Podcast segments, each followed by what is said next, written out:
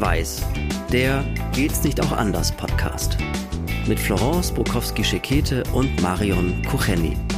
Präsentiert von der Deutschen Bahn. Als weltoffene Arbeitgeberin bekennt sich die Deutsche Bahn zur Vielfalt und positioniert sich klar gegen Rassismus. Hallo ihr Lieben, bei dem Podcast Schwarz-Weiß von Florence und von Marion. Wir begrüßen euch sehr herzlich und ja, worüber sprechen wir heute? Worüber sprechen wir überhaupt in unserem Podcast? Wir sprechen über Alltagsrassismus, über Diskriminierung, über Ausgrenzung und wir gucken uns an, wie das in der Gesellschaft gerade vonstatten geht, kann man schon fast sagen. Da bekämpfen sich die Menschen, da gibt es Schuldzuweisungen und die Menschen sitzen in Gräben, in Schwarz-Weiß-Schubladen und das versuchen wir anders zu machen. Wir versuchen die Sachen sachlich zu betrachten aber auch wohlwollend und trotzdem klar und sehr kritisch. Und heute reden wir über etwas, was wir im Berufsleben sehr oft beobachten, nämlich Teams, die interkulturell zusammengesetzt sind. Und ich erlebe trotzdem noch, dass manche Chefs etwas, ja, das Ganze beäugen und nicht so ganz wissen, ob das jetzt was Gutes oder was Schlechtes ist. Marion, wie siehst du das? Ich sage erstmal ja. Das ist so. Gesellschaftlich und nach außen hin ist ja immer die Devise, diverse Teams, toll. Wir haben hier ganz viele verschiedene Nationalitäten, gerade im Medienbereich. Ganz viele verschiedene Nationalitäten, das ist wunderbar. Wir sind ein buntes Team, das ist eine Riesenbereicherung. Das ist sozusagen die erste Grundhaltung. Und die zweite ist, oh, hauaha, ob das wohl so klappt. Ob die alle auf dem gleichen Stand sind, ob die alle auch die gleichen Standards haben. Ne? Ob das mit dem Zusammenarbeiten so reibungslos geht, ob jeder die gleichen Vorstellungen davon hat, da geht's ja schon los. Pünktlichkeit, Zuverlässigkeit, Verantwortungsbewusstsein und sowas alles. Und plötzlich merkst du, dass ganz subkutan, manchmal wird es gar nicht so ausgesprochen, ganz subkutan doch wieder die alten Klischees rausgekramt werden. Zumindest mal, bis man sich eingegroovt hat und das Gegenteil vielleicht bewiesen ist und man merkt, nee, es funktioniert doch ganz gut. Aber die Vorbehalte, manchmal ausgesprochen, manchmal nicht ausgesprochen, die sind, glaube ich, in vielen, vielen Teams und Arbeitskontexten immer noch da. Und dabei habe ich manchmal den Eindruck, man kann gar nicht sagen, ob das jetzt in den großen Unternehmen so ist oder in den kleinen. Im Gegenteil, ich habe manchmal das Gefühl, in den kleinen Unternehmen, also wirklich auch in den Handwerksunternehmen, da sagen die Chefs, okay, kannst anpacken, kannst schaffen. Also kannst du das, was ich von dir will, kannst du das machen und dann ist gut. Und da sehe ich oftmals auch gar nicht so den Bedarf, dass man sagt, oh, sie brauchen doch ein Cultural Awareness Seminar. Da wollen die Meister einfach nur gucken, kann der anpacken. Das finde ich auch immer sehr bemerkenswert. Ich habe also eine kleine Szene, die hat mir echt den Tag gerettet. Das war ein stressiger Tag. Ich musste an den Funk und war vorher noch schnell einkaufen bei uns im Ort so einen kleinen Discounter. Und da direkt gegenüber ist so eine kleine Autowerkstatt. Die haben aber auch ein bisschen Reifenhandel und sowas. Ne? Das ist halt das Gewerbegebiet in unserem Ort. Und dann bin ich da rausgefahren und war, wie gesagt, schon innerlich so ein bisschen unter Druck. Und es war um die Mittagszeit. Und weißt du, was ich da gesehen habe? Da haben die eine Tonne rausgerollt und auf dieser Tonne war also ein bisschen Mittagessen drauf. Ne? Da hatten sie also alle so ihre Henkelmänner stehen und so und haben sich dann so ein paar Kisten geholt und dann saßen da vier Männer, kam aber auch später aus dem Lager hinten, kam eine Frau dazu. Also ich musste ein bisschen warten, bis ich rausbiegen konnte. Und dann kam auch eine Frau, auch im Overall dazu. Und einer davon, glaube ich, das war einer der syrischen Geflüchteten, die bei uns äh, im Ort sind. Das war einer. Es war einer dunkelhäutig. Es waren zwei Weiße dabei. Und wie gesagt, die junge Frau hatte, glaube ich, also auch, ich würde mal schätzen, zumindest mal einen süd-südosteuropäischen Hintergrund. Und die saßen da alle in der Sonne sehr einträchtig, unterhielten sich oder waren gerade im Gespräch vertieft. Und ich habe mir echt gedacht, wie schön war das, ja? Das allein zu sehen, dieses freundliche, zugewandte Miteinander und ganz bunt natürlich in einem Arbeitskontext. Und da habe ich mir wirklich gedacht, ich glaube echt, dass im Handwerksbetrieb es um andere Dinge geht. Da ist man im wahrsten Sinne des Wortes handfester. Da heißt es immer, kannst das machen und bist morgens pünktlich da und machst du irgendwie äh, das, was es hier braucht und dann ist es gut. Und gehst du in andere Kontexte rein, wo mehr so Geistarbeit, vielleicht auch andere Anforderungen da sind, da wird unheimlich viel ganz schnell zum Problem. Es ist verkopfter, Da müssen wir auf der Metaebene erstmal schauen, ob wir da kulturell zusammenpassen. Und dann holen wir uns eben von außen einen Coach, der dann Cultural Awareness macht. Ich habe nichts dagegen, überhaupt nicht. Im Gegenteil, das brauchen viele Kontexte auch. Aber ich habe dann wirklich, wie du es beschrieben hast, auf der anderen Seite den Handwerksbetrieb, wo es wirklich darum geht, kannst anpacken, kannst du richtig schrauben, kriegst du das hin, vier Reifen irgendwie zu montieren. Und dann können wir irgendwann auch vielleicht mal sprechen, aus welchem kulturellen Kontext du kommst. Ich finde das sympathisch. Ich mag das irgendwie. Also mir ist da echt das Herz aufgegangen. Ich war ja nur diesen kurzen Augenblick da als Zuschauerin dabei. Aber mir ist da wirklich das Herz aufgegangen, weil bei vielen anderen Sachen so eine Zurückhaltung erlebe, die gar nicht verbalisiert ist. Das wird nicht ausgesprochen oder da wird noch nicht mal auf dem Flur drüber gesprochen, so nach dem Motto, ja, ich weiß auch nicht, also, ja, der kommt da und da her, ob der da auf dem Stand ist und ob der das so packt. Nein, das ist eher so subkutan. Das ist unausgesprochen. Ich spüre das aber dass da immer mitschwingt, da ist jemand, hm, da weiß man nicht, ob der genau das Gleiche so vollumfänglich leisten kann, ob der da so reinpasst wie die Menschen, die eben nicht aus diesem kulturellen Umfeld kommen. Oder dass man da so besonders schaumgebremst miteinander umgeht. Dass man da Cultural Awareness, dass man da ganz besonders korrekt sein möchte. Und das finde ich ehrlich gesagt auf der anderen Seite auch wieder schrecklich. Ich bin ja neugieriger Mensch und ich gehe immer auf die Leute zu und ich frage sie einfach Dinge. Und dann sehe ich manchmal schon die rollenden Augen beziehungsweise die weit aufgerissenen Augen von meinen Kolleginnen und Kollegen, wo ich denke, ja, ich kann doch mal fragen. Mehr als sagen, hier, das geht dir nichts an oder darauf möchte ich jetzt nicht antworten, kann er ja nicht. In den allermeisten Fällen erlebe ich da wirklich eine freudige Überraschung. Wir hatten zum Beispiel mal jemanden mit einem, ich weiß nicht, ob es ein Hijab war, aber es war natürlich klar, es war ein Kopftuch, das war aber so kunstvoll gesteckt und ich wollte echt mal wissen, wie man das steckt, ne? Also wie das gemacht ist und wo das und wie das befestigt ist. Also Minenfeld zumindest bei denjenigen, als ich äh, sagte, du sag mal, wie, wie bindest du das denn? Ja, ich bin ein bisschen neugierig, ich, woher auch, ne? Also ich ziehe nie Kopftücher an. Und ich merke dann schon, wie alle die Luft angehalten haben um mich rum.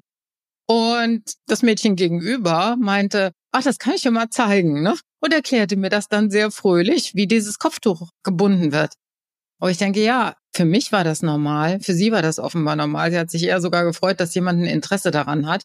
Aber ansonsten ist das immer der große weiße Elefant im Raum. Ne? Und ich denke, man spürt es ja vielleicht, ob der andere eine Offenheit hat oder nicht. Oder im schlimmsten Fall, ja, muss man mit der Antwort eben, nein, ich will es dir nicht erklären, umgehen. Ja, dieser weiße Elefant, absolut, absolut. Das merke ich in meinem Arbeitsumfeld ja auch, ja. Also ich habe beides erlebt. Ich habe als Schulleiterin erlebt, dass es äh, hieß, eine Schwarze kann halt nicht Schulleiterin sein. Das war in meiner eigenen Schule, ja, wo das eben wenige, aber dennoch es gab sie ganz klar gesagt haben, so eine kann hier nicht Schulleiterin sein. Also dass sie letztendlich nicht gesagt haben, so eine aus dem Busch passt hier nicht in die Zivilisation ist alles. Und ich weiß noch nicht mal, ob sie es nicht gesagt haben. Also hinterm Rücken hieß es die schwarze Hexe und die kann also ja hier nicht Schulleiterin sein. Ne? Das im pädagogischen Kontext übrigens. Das sind alles Pädagogen. Diese Menschen sollten echt ihre Lizenz, hätte ich fast gesagt, abgeben. Naja gut, das ist das eine. Und das andere ist dann, hatte ich jetzt auch erst kürzlich, da ging es darum, es sollten Bilder gemacht werden. Und ich habe dann etwas skeptisch geguckt und man sagte dann nur, ja, du guckst so skeptisch, na ja, ist ja freiwillig, man muss ja die Bilder nicht machen. Ich hatte aber was ganz anderes im Kopf. Nicht, ich will nicht ein Bild machen, das soll dann veröffentlicht werden. Von mir so gibt so viel Bilder, darum geht's nicht. Sondern ich hatte gleich eben im Kopf, oh Gott, kann dieser Fotograf mich vernünftig ausleuchten? Kriegt der das hin? Aber wenn ich das dann gesagt hätte, wäre es vielleicht, ah, die will sich nur wichtig tun oder was? Ich weiß es nicht. Also ich muss das praktisch mit diesem Fotografen dann eben besprechen. Kriegen Sie das hin? Können Sie mich richtig ausleuchten? Wissen Sie, wie das geht? Haben Sie überhaupt schon mal jemand Dunkles fotografiert? Ja, das ist ja jetzt nicht so. Aber ja, auf der anderen Seite mache ich den Menschen auch keinen Vorwurf jetzt in dem Bilder machen Fall. Das realisieren die gar nicht. Das haben die ja gar nicht auf dem Schirm. Die sehen aber auch noch ein paar andere Sachen nicht. Und da sind wir auch bei den Vorteilen, die es tatsächlich hat innerhalb eines Teams, wenn da äh, Menschen aus verschiedenen Kulturkreisen zusammengekommen sind, weil jeder bringt irgendwelche sozialen Skills mit, die für das ganze Team sehr wertvoll sein können. Zum Beispiel habe ich ganz oft erlebt, dass Menschen gerade aus orientalischen Kulturkreisen, dass denen unheimlich daran gelegen ist und dass sie viel dafür tun, dass das Team gut funktioniert. Also, dass es dann gutes menschliches Miteinander gibt. Und dass sie auch mal ein bisschen in Vorleistungen gehen und so, ne? Oder keine Ahnung, oder dass mal jemand Frühstück mitbringt oder irgendwas. Ich will nicht sagen, dass Menschen jetzt aus unserem Kulturkreis das nicht tun, aber für die ist vieles sehr viel selbstverständlicher. Oder dass sie zum Beispiel, daran mache ich das ganz oft fest, und das ist jetzt nicht, bitte, das soll jetzt keiner äh, interpretieren, als Frau Kucheni will immer einen Kaffee gebracht bekommen. Das stimmt echt nicht. Ich koche auch selber welchen, ja, und auch gerne. Aber wenn ich da sitze und ich moderiere irgendwie so zwei oder drei Stunden und kann eigentlich nicht aus dem Studio raus, und dann erlebe ich ganz oft, wie äh, Kollegen und Kolleginnen, so mit türkischen Wurzeln meistens, die gehen ungefragten Kaffee holen, bringen mir den rein, stellen den hin. Die fragen auch erst vorher gar nicht, weil die schon antizipieren, da hat jemand echt ein bisschen was an der Hacke und den unterstütze ich jetzt. Und das erlebe ich aus diesen Kulturkreisen, ehrlich gesagt, viel öfter als bei anderen Kolleginnen und Kollegen, die denken, ja, da ist ein langer Titel, da kannst du mal eben kurz rausgehen und kannst dir mal schnell einen Kaffee ziehen. Ne? Klar kann ich das, natürlich kann ich das, das ist überhaupt kein Problem. Aber schöner ist es natürlich anders, weil ich dann auch immer überlege, so was kann ich denen jetzt Gutes tun? Du kommst dann gleich in so ein Grundwohlwollen rein und das empfinde ich als unglaublichen Benefit in der Teamzusammenarbeit und das erlebe ich da. Oder bei Kolleginnen und Kollegen aus dem asiatischen Raum ganz oft auch manchmal in der Hörerkommunikation ein gutes Miteinander mit älteren Hörerinnen und Hörern weil die aus ihrer eigenen, wir haben auch schon drüber gesprochen, ne, aus ihren eigenen Kulturen es so ist, dass da die ältere Generation einen anderen Stellenwert hat. Mit denen geht man einfach anders um, ne? Respektvoller vielleicht könnte man sagen, aber auf jeden Fall rücksichtsvoller auf jeden Fall. Das möchte ich mal einfach so sagen, auf jeden Fall rücksichtsvoller. Und da merkt man, die haben eine gute Art und die bringen die einfach mit, die bringen die mit rein, ne? Eine gute Art damit umzugehen und auch eine sehr natürliche Art, weil es einfach gelernt ist, weil das in deren Kultur gelernt ist und gesettelt ist. Und sowas empfinde ich als absolute Bereicherung. Das sind so Beispiele, wo ich auch denke, das tut gut, ja, auch gerade das letzte, was du angesprochen hast, der Respekt, ja, der Respekt vor Menschen überhaupt. Ich erlebe es leider oft, dass man Respekt vor Positionen hat. Und ich denke, das sind diese drei Jahre Nigeria, aber auch meine Mama aus Stettin, die mir das auch so beigebracht hat. Wir haben Respekt vor Menschen und nicht vor Positionen. Und wenn ich erlebe, wie Menschen vor Positionen zusammenzucken, innerlich lache ich dann immer, weil ich denke, diese Obrigkeitshörigkeit, das ist ja schrecklich. Und ich kann mir vorstellen, dass man mich dann als irgendwie respektlos empfindet, weil ich habe schlichtweg keinen Respekt vor Positionen. Ich habe Respekt vor Menschen. Und wenn jemand, der eine höhere Position hat, mir gegenüber unhöflich ist, respektlos ist, dann ist mir dieser Mensch egal. Egal, auch wenn der fünf, sechs Positionen über mir steht. Und das können viele um mich rum dann gar nicht begreifen. Ja, aber das ist doch Herr so und so, der hat doch die Position. Ja und? Interessiert mich nicht. Herr so und so war gerade unhöflich. Ja? Genau, und das darf er sich einfach mir gegenüber nicht rausnehmen, egal wie sein Monatseinkommen ist und wo im Organigramm er steht. Ganz genau. Das ist was, wo ich dann schon merke, da ist zwischen anderen und mir ein Unterschied. Und viele stehen dann wirklich mit offenem Mund vor mir und sagen, oh, echt, also wie, wie sie das machen? Also ich mache gar nichts. Ich erwarte nur eine Höflichkeit, die ich der Person auch entgegenbringe. Wenn er mehr verdient als ich, wunderbar. Ich bin eine Frau, die gönnen kann. Das ist alles gut. Aber eine gewisse Höflichkeit brauchen wir. Ich habe noch einen anderen Aspekt. Wir haben ja auch so ein bisschen, ich sag mal, Halbklischees. Also ich höre oft, dass Leute sagen, ah, wir brauchen in unserer Firma ITler, die holen wir uns aus Indien. Und dann habe ich aber eine Firmenchefin erlebt, die komplett entrüstet war. Die haben sich tatsächlich über einen Headhunter jemand aus Indien geholt. Irgendwie hatte der andere Skills und andere Kompetenzen, aber das mit dem IT, das war jetzt nicht so das.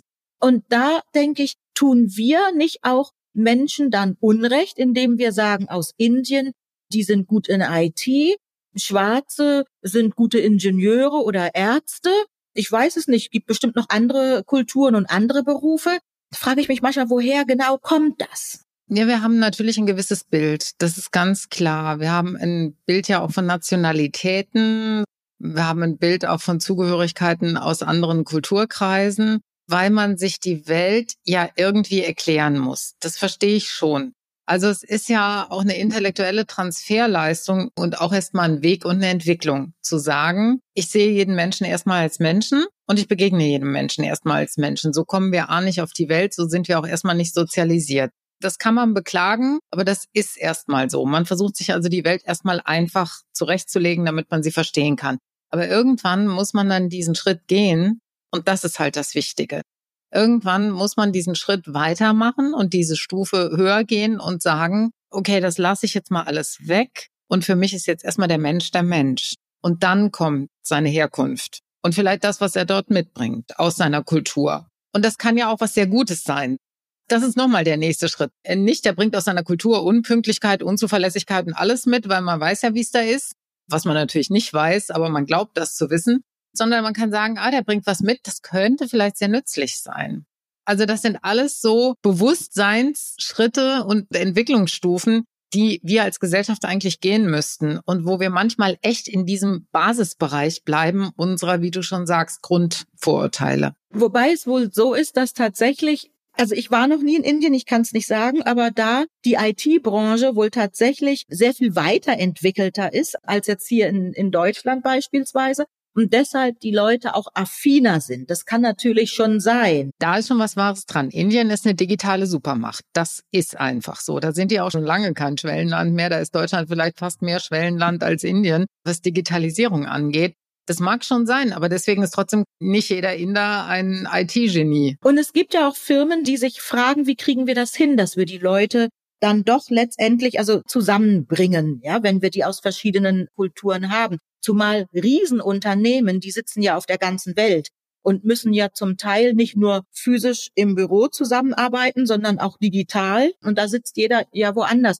Da gibt es Teammanagement-Tools, um wirklich zu gucken, wer kann was. Ne? Also da müssen ja die Chefs auch nicht alleine sich irgendwas ausdenken. Da gibt es ja gute Tools, um zu gucken, wer hat welche Kompetenzen. Darum geht's ja letztendlich. Und ich denke, in diese Richtung sollte man einfach viel, viel mehr reingehen und auch dahin lenken, dass man sagt, wir müssen irgendwie dahin kommen, dass wir gucken, was ist der Value jedes Teams? Also was kann jeder Einzelne damit reinbringen, was das Team insgesamt nach vorne schiebt? Das wäre total wichtig. Und da müssen wir eben auch mal weg von unseren Klischees und von unseren, vielleicht auch von unseren Ängsten, von dem, was uns selber bremst und zurückhält. Bremst und zurückhält, weil wir irgendwelche Vorurteile möglicherweise haben. Aber auch die Menschen sollten sich nicht bremsen, indem sie sagen, na ja, ich will jetzt ganz arg deutsch sein. Weißt du, wie ich meine? Also ich will ganz arg weiß in Anführungsstrichen sein, damit ich in dieses Team reinpasse. Vielleicht bin ich doch jemand, der auch mal lachen kann, der mal einen Witz macht, der einfach humorig ist, ohne dass er die Arbeit vergisst. Also mir tut es dann immer leid, wenn die Menschen dann sagen, nee, weil mir wurde gesagt, ich bin zu laut. Oder ich, wie zu laut? Redest du zu laut? Nee, ich lache halt manchmal, weil ich manche Sachen humorig finde und dann wird mir gesagt, bin zu laut. Also ich lasse das lieber. Eine Frau sagte zu mir, also in dem Moment, wo ich in meine Firma gehe, lasse ich das Lachen draußen und wenn ich dann wieder rausgehe, nehme ich es wieder mit. Das wartet dort auf mich. Ja, das ist ja schrecklich. Ja, furchtbar, furchtbar. Tut das nicht, tut das nicht. Bitte bleibt alle die, die ihr seid. Ja, tut das nicht. Lasst euch dann nicht verbiegen und lasst euch nicht euer Wesen und euer Grundtemperament nehmen, um Gottes Willen. Da wird man über kurz oder lang, wird man da seelisch unheimlich drunter leiden. Das ist einfach nicht gut. Und wenn jemand das nicht aushalten kann, dann ist immer ganz wichtig. Oder wenn jemand das merkwürdig findet und sagst, du bist zu laut oder zu leise, das muss man einfach sagen, okay, dein Problem, nicht mein Problem. Also bitte nicht immer auf sich beziehen. Also wenn jemand sowas sagt, dann hat er ein Problem mit seiner Umgebung und seinen Mitmenschen. Und dann muss er sich erstmal fragen, warum triggert mich das denn so? Und nicht sofort sagen, oh Gott, oh Gott, oh Gott, oh Gott, Entschuldigung, ich bin leiser. Das ist der falsche Weg. Also das war jetzt unsere kleine Lebensweisheit am Rande. Ihr Lieben, das ist so ein spannendes und auch so ein vielfältiges und so ein weitläufiges Thema. Lasst uns doch gerne mal wissen, ob ihr das in euren jeweiligen Arbeitsumfeldern auch mal erlebt habt oder ob das bei euch Thema ist und wenn ja, in welcher Weise. Ihr erreicht uns auf allen Social-Media-Plattformen. Wir äh, sind überall zu finden und freuen uns sehr über Rückmeldungen jeder Art und über Diskussionen, die dadurch in Gang kommen. Abonniert unseren Podcast, lasst uns gerne ein Like da, damit ihr nichts verpasst. Ihr findet uns übrigens überall. Wir sind auf dem Zugportal, wenn ihr unterwegs seid, nehmt uns mit. Wir sind auf dem ICE-Portal, wir sind auf allen Plattformen, wo es gute Podcasts gibt. Also hört, hört gerne rein und denkt dran, bei allem, was wir hier verhandeln und was wir hier besprechen, ist eins ganz, ganz wichtig. Reden und zusammen.